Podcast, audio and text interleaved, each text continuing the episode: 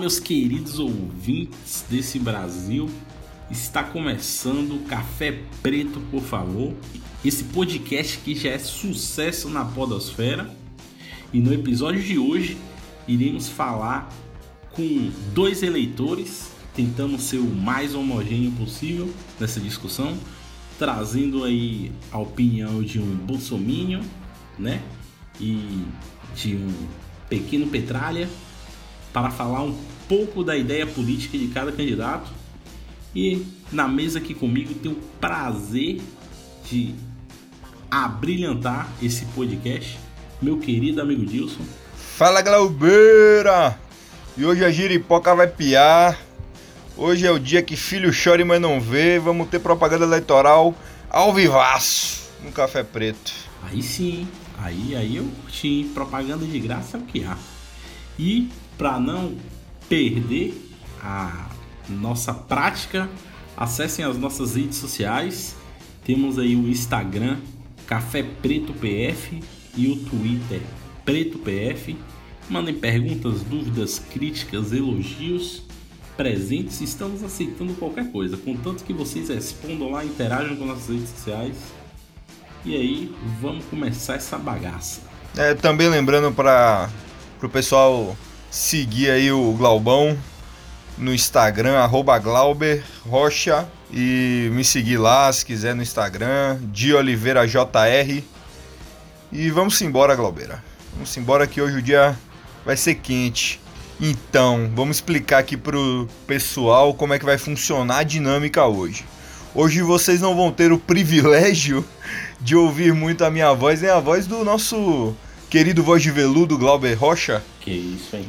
Porque nós tivemos aí nós tivemos essa ideia de trazer dois eleitores, um eleitor do Haddad, é, historicamente eleitor do PT, uma pessoa que tem um contexto voltado para a esquerda, e um eleitor do Bolsonaro. Na verdade, ele é a primeira vez eleitor do Bolsonaro, porque é o primeiro cargo majoritário que o, que o, que o Bolsonaro sai, né? Mas é um, um, cara que acompanha o Bolsonaro já tem anos, por sinal, tem até uma bagagem de ler, ler o livro do Bolsonaro, etc. Vocês vão saber tudo no áudio. Eu quero que vocês, ouvindo de pessoas que nós julgamos preparadas para falar do seu candidato, tomem as suas próprias conclusões. Aqui nesse programa vamos ter os dois lados falando, não ao mesmo tempo. Mas a gente dividiu, a gente vai colocar o candidato, o, o eleitor do Bolsonaro, ele vai falar primeiro, foi em forma de sorteio que nós, nós fizemos, ele vai falar primeiro, e por último vai falar o eleitor do Haddad.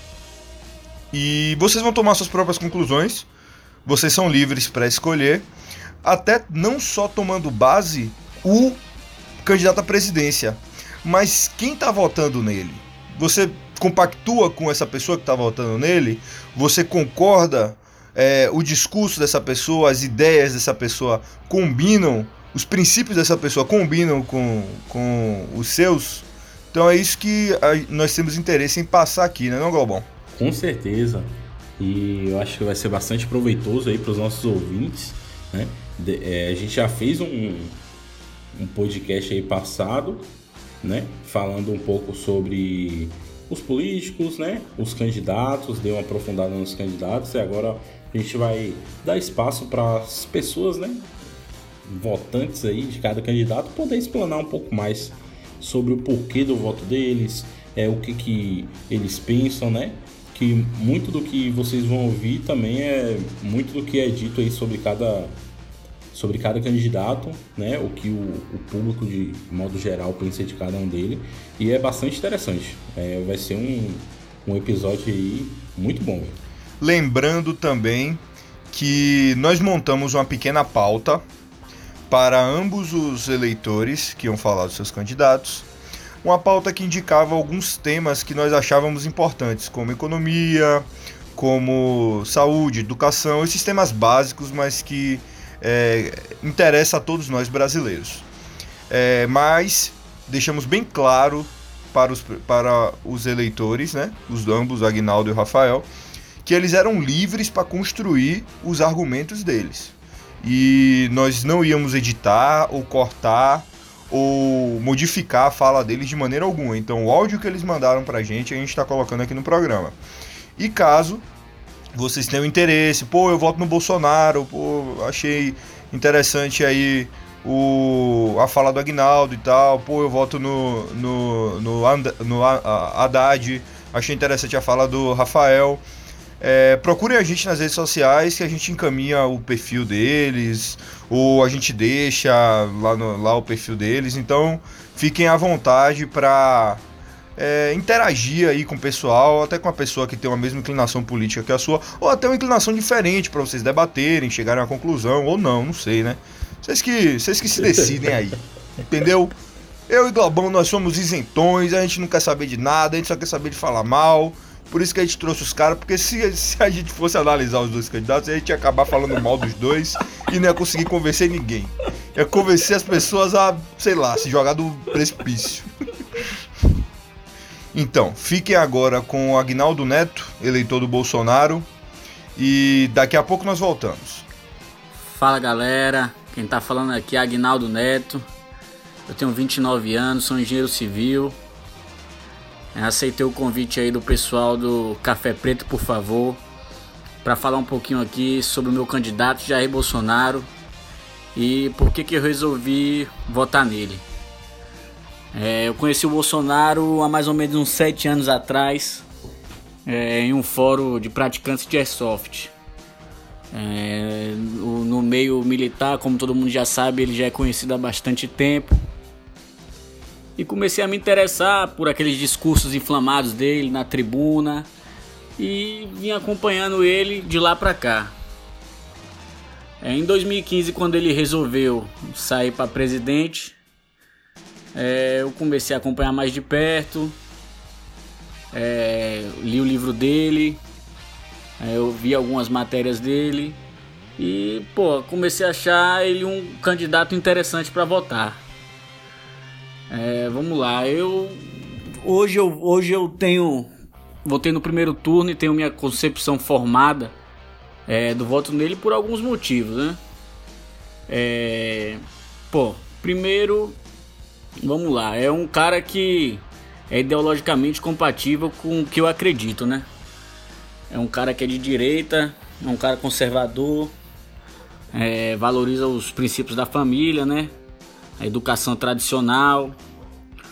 Pô, ele, ele preza pelo Estado que faça o que lhe é devido, né? Que é cuidar da saúde, da educação, da segurança do povo, é, deixando a economia correr solta, né?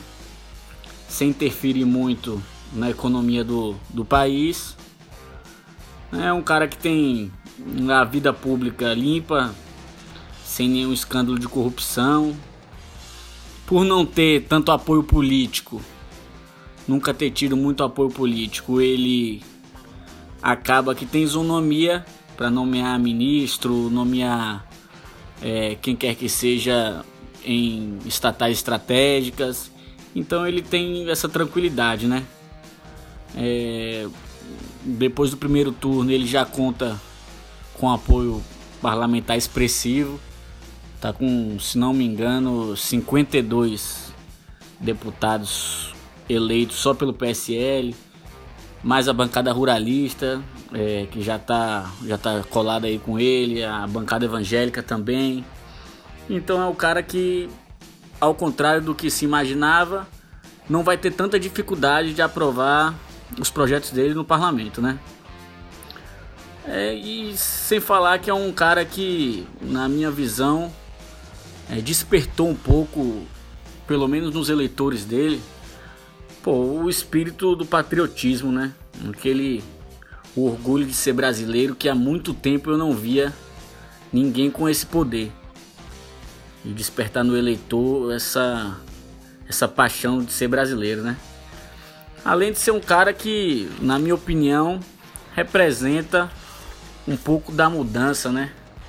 É, para sair um pouco dessa alternância de poder entre o PSDB e o PT que já dura aí quase 30 anos, né? E falando no PT, pô, aí fica fácil, né? O, o, o concorrente ao segundo turno aí, pô, o que, que eu posso falar do PT? É um partido que está há 13 anos no governo e que, na minha opinião, passou 13 anos apenas trabalhando para ampliar o, a, a, os seus poderes, para dar manutenção no seu tempo de, de governo e só isso, só trabalhou em benefício próprio, né? Cerceou o direito do povo de, de ensino de verdade, de conhecimento de verdade, porque conhecimento enlatado, doutrinado por um viés ideológico imposto, para mim não é conhecimento, velho. Para mim é é balela, é doutrinação. Né? Escravizou o povo com Bolsa Família por muito tempo. É, pô, Bolsa Família aprisiona o brasileiro. Comprou voto aí pelo resto da vida. Quem ganha Bolsa Família hoje, pô, não quer realmente abrir mão. A verdade é essa, o dinheiro certo todo mês não quer abrir mão. Então o PT foi muito muito inteligente com com Bolsa Família, né? Muito inteligente, né? Um voto comprado aí com dinheiro público por muito tempo, né? É um partido que se coligou apenas com com países totalitaristas, ditatoriais, Venezuela, é, Cuba, Guiné Equatorial, inclusive Guiné Equatorial que veio retribuir o favorzinho né, há pouco tempo, trazendo ilegalmente milhões e milhões de, de, de dólares aqui para o Brasil para financiar a campanha do senhor Fernando Haddad, né? E aí, felizmente, Polícia Federal conseguiu interceptar essa, essa ilegalidade, né? É, sem falar no, nos escândalos de corrupção que o PT vem sendo protagonista há muito tempo, né? Lava Jato, que fez aí a, a operação Mãos Limpas da Itália parecer batida policial em cabaré de quinta categoria o PT ele virou as costas, né, pro povo que te elegeu. Virou as costas pro nordestino. Nordestino não se engane, o PT nunca fez nada por vocês. Ah, aquela história que o PT levou água pro pro sertão.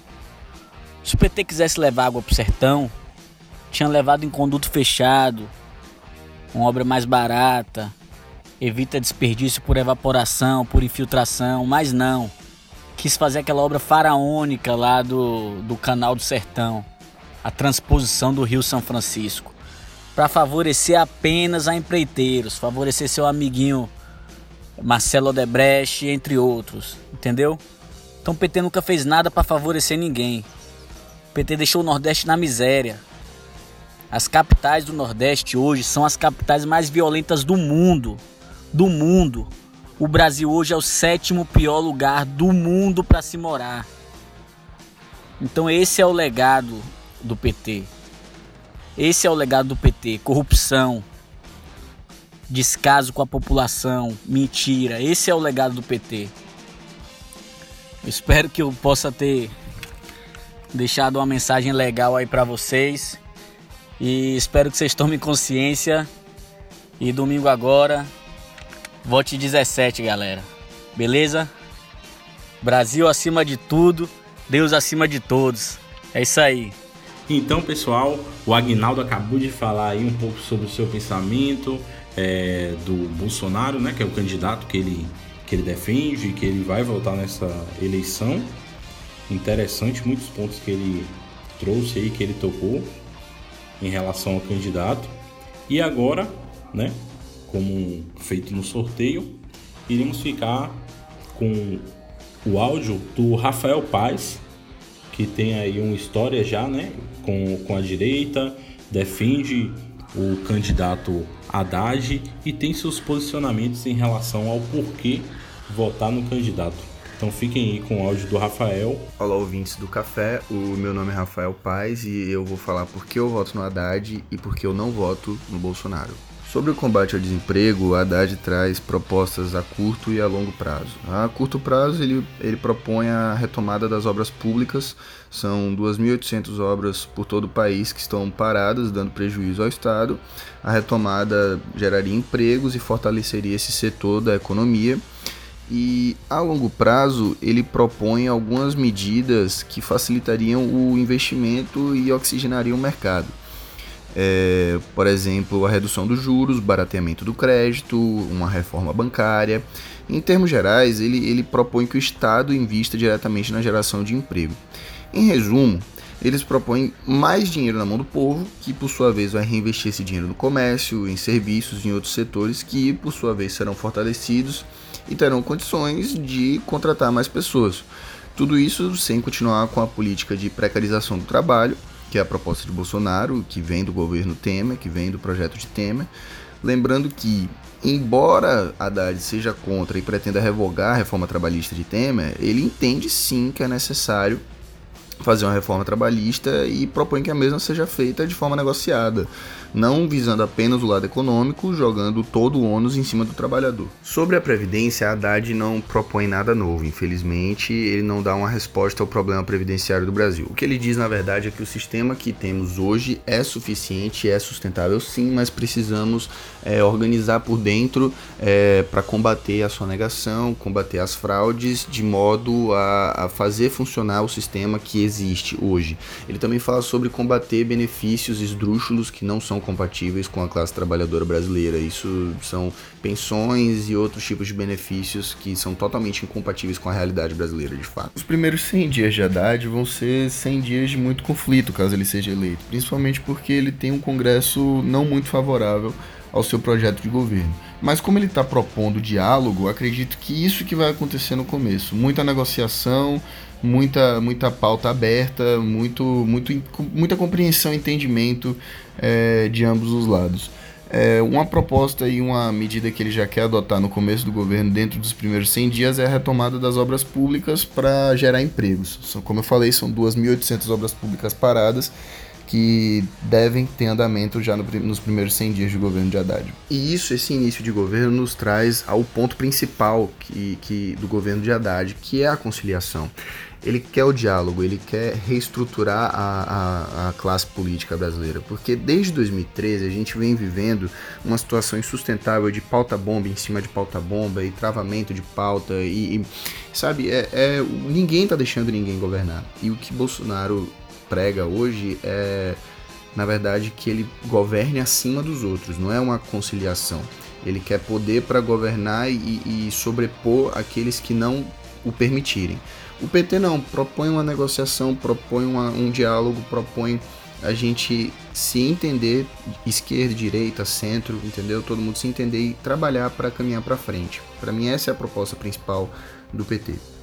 E nesse sentido que se pode tratar do rombo nas contas públicas, é, nesse sentido que a gente precisa parar de, de o Congresso precisa parar de olhar para o próprio umbigo e ver formas da gente caminhar junto. Porque se você faz uma reforma pensando só no capital, você onera o trabalhador. Se você faz uma reforma só pensando no trabalhador, você onera o empregador. Então a gente não pode fazer isso, a gente tem que sentar, a gente tem que ver o, o lado do outro e entender que todo mundo tem suas razões para reivindicar, só que a gente não pode ir de todo para um, um, uma direção nem de todo para outra. A gente precisa seguir um, um, uma forma sustentável de caminhar junto.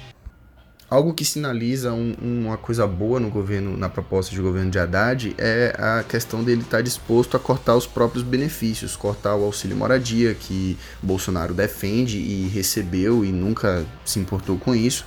É, ele, Haddad defende o corte no, no, a diminuição do tempo de férias do judiciário de 60 para 30 dias. Ele defende, enquanto Bolsonaro defende botar mais 11 ministros no STF para que ele tenha maioria no STF ainda no primeiro mandato, Haddad quer é, mudar o, o, botar o mandato para o STF para que é, não coincida o mandato do ministro com o do, do executivo, para que ninguém governe o país e tenha maioria no STF ao mesmo tempo, para que não haja a questão da gratidão pela indicação. Isso é uma medida democrática, isso é uma medida completamente anti-autoritária, que é tudo que Bolsonaro representa, o autoritarismo. Quando a gente fala de políticas econômicas, a proposta de Bolsonaro é muito aberta, é muito vaga. Ele fala que vai fazer muita coisa, mas ele não diz como. É, Haddad, do contrário, fala, por exemplo, que vai fazer a reforma bancária. Ele, ele propõe medidas para essa reforma bancária e, por exemplo, ele quer instituir regras que é, onerem bancos que se recusem a abaixar as taxas de juros e ele pretende é, desonerar ou até dar benefícios a bancos que façam essa redução da taxa de juros para que a economia possa caminhar, para que possa vascularizar a economia interna brasileira. Além de todos os defeitos morais e éticos de Bolsonaro, ele trata o governo e a estrutura do governo de uma forma muito autoritária. Ele quer impor as pautas dele, ele quer impor as, as, aquilo que ele acredita ser importante para o desenvolvimento do Brasil, e ele quer impor sobre populações que dentro do governo dele não tem voz não tem e nem terá, porque ele não está é, puxando essa, esses setores da sociedade para dentro do governo dele. Ele simplesmente está excluindo porque para ele não é importante, entendem? Então, assim, as medidas dele vão ser o que ele acredita ser pró-povo, na verdade, é uma carteira verde-amarela que vai dar total liberdade ao empregador. Entendeu? E isso é perigoso. Isso é perigoso quando você não conversa com as classes que estarão submetidas a essa, a essa sua atitude. E isso que ele, que ele representa, que Bolsonaro representa. Haddad hoje, é, você pode ser de esquerda, você pode ser de direita, mas ele propõe o diálogo, ele propõe um meio termo, ele propõe a conversa. E eu acho que é isso que o Brasil precisa, é isso que nós precisamos, é pé no chão, diálogo e caminhar juntos e não fazer reformas unilaterais como Temer fez, não fazer reformas que sequer pensam que o outro lado existe, como Bolsonaro propõe. É, eu acho que a gente precisa deixar de achar que uma pauta é mais importante que a outra e perceber que todas elas são, mas todas elas são e todas elas merecem representação, merecem atenção e o diálogo é parte fundamental nisso. Então, esses foram os meus motivos. espero que eu possa ter convencido qualquer indeciso aí. E vamos às urnas no dia 28 para decidir o futuro do nosso país. Que ele seja democrático. Então é isso, galera. Vocês acabaram de ouvir o nosso ilustre Rafael e antes ouviram o Agnaldo. Ele, ele colocou aí o posicionamento dele quanto ao voto dele no Haddad, por que, que ele não vota no Bolsonaro. Ele falou alguns temas aí que a gente pediu para ele falar. Outros ele mandou ver falando do, do, jeito dele, falando coisas que ele achava relevante. Então, acho que foi bem esclarecedor. Fico feliz por ter chamado duas pessoas que são, pô, tem duas pessoas que têm formação, né? Tem, tem terceiro grau. É, são esclarecidas, são ambos meus amigos, então eu fico feliz de eles terem participado, terem participado. Ah, deixo aqui meu muito obrigado aos dois. E passa a bola para você, meu brother. Meu querido amigo de banca, que divide essa mesa comigo. Fala, Dilceira. Espero que todo mundo tenha aproveitado o máximo aí né, para ouvir a opinião de Rafael e do Agnaldo. Acho que consegue acrescentar muito aí no pensamento de cada pessoa para esse domingo que nos espera, o grande dia, né, o dia D do Brasil. A gente vai ver quem vai ser o nosso próximo presidente dessa. Quem vai ser a Normandia e quem vai ser o... os aliados, é isso? Não disse nada, hein? Eu, não Eu sei que no dia D independente de quem vença, termina uma chacina miserável, com muito sangue. Eu não disse Essa comparação de dia D foi foda. Não disse nada, deixei na entrelinha aí pra quem quisesse entender.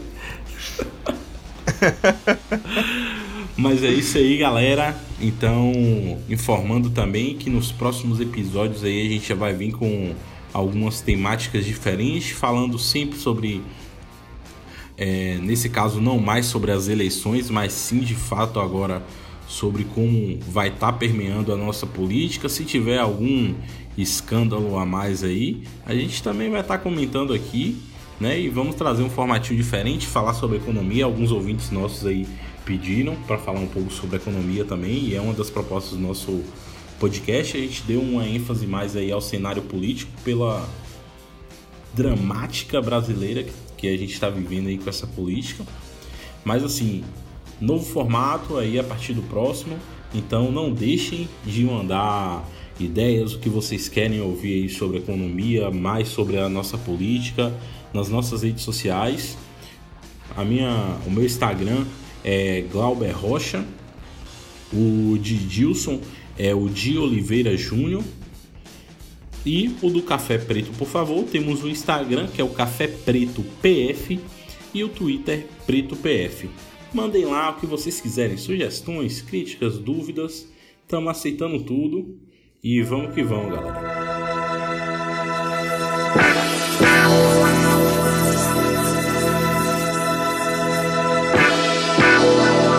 Você não sente nem vê, mas eu não posso deixar de dizer, meu amigo, que uma nova mudança em breve vai acontecer. E o que algum tempo era jovem novo, hoje é antigo. E precisamos todos rejuvenescer.